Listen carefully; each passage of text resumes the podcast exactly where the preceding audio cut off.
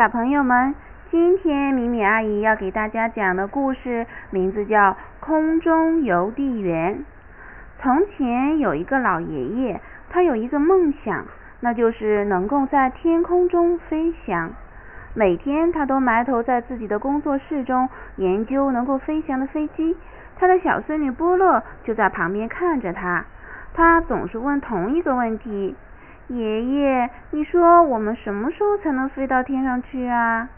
于是他的爷爷便会回答说：“快了，快了，我的小波乐，很快了，我正在安装机翼呢。”或者说：“快了，快了，我的小波乐，很快了，现在只差轮子了。”或者说：“快了，快了，我的小波乐，我正在修理发动机呢。”但是时间一天天过去了。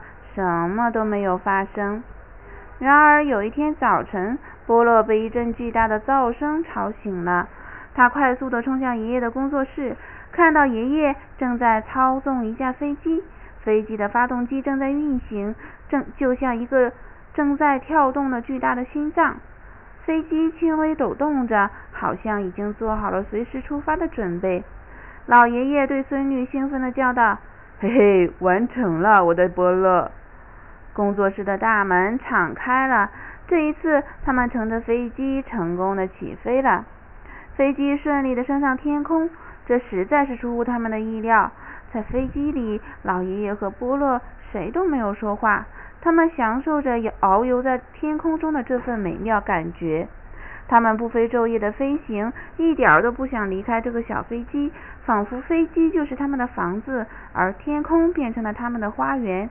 他们嗅着星星的气息，就像闻着香甜的鲜花。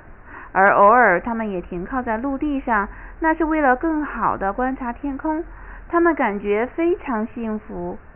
一天晚上，他们在空中飞行的时候，发现地上有一处发生了一起大型火灾。他们稍微降低了一些，看到一群人正挥舞着手臂向他们示意。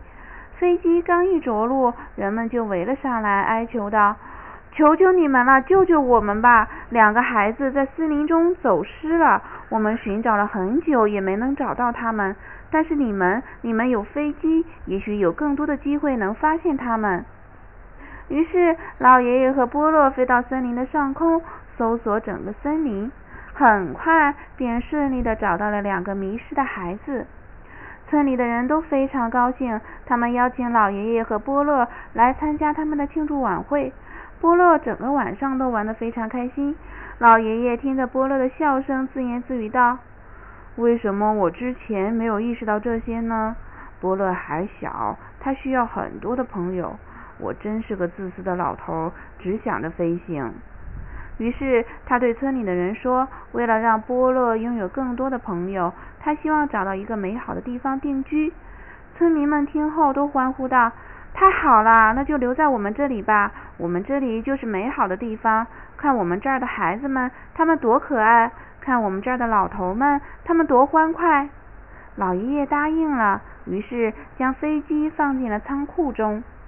第二天，老爷爷对波乐说：“波乐，我考虑清楚了，你年纪还小，应该交很多的好朋友，所以我们以后就在这里定居了。”我们像那些真正的村民一样生活，以后再再也不要提旅行、飞机、天空和星星了，好吗？波洛答应了。清晨，老爷爷帮助村民收土豆、割麦子或出去放牛；晚上，与村民一起坐下来谈论村庄里的新鲜事儿。波洛的小朋友们每天早上都来找他，他们一起给母牛挤奶、采摘苹果、学习用柳条编小筐。波洛生活的点点滴滴，老爷爷都看在眼里。有时晚上，他们会去仓库里看他们的飞机。有一天，波洛的耳朵伸得特别长，因为他多次听到了“飞翔”这个词。那是他的爷爷在对人讲述：“哦，在我特别小的时候，就非常渴望能够飞行。一开始，我先是爬上一棵树，然后试着展开手臂向下跳。我以为这样就可以飞翔了。”于是波洛也不再约束自己了，他也开始对小伙伴们讲述：“哦，你们都无法想象飞行的美妙，在高空时，我感觉自己是那么的轻盈。”波洛和他的爷爷越讲越多关于他们的飞机、他们的旅行、他们看到过的星星。老爷爷手里的活儿都做错了，他放丢了牛，踩倒了割好的麦子。波洛也是，他编坏了筐，把牛奶挤到了桶外，采摘下了腐烂的苹果。不久，村民们受终于受不了了，他们全部走开了。晚上，没有人过来找老爷爷聊天。早上也没有小伙伴来找波乐了。于是老爷爷说：“波乐，也许我们从来都不该做什么村庄人。我们真正的国度就是天空，我们的家就是我们的小飞机，不是吗？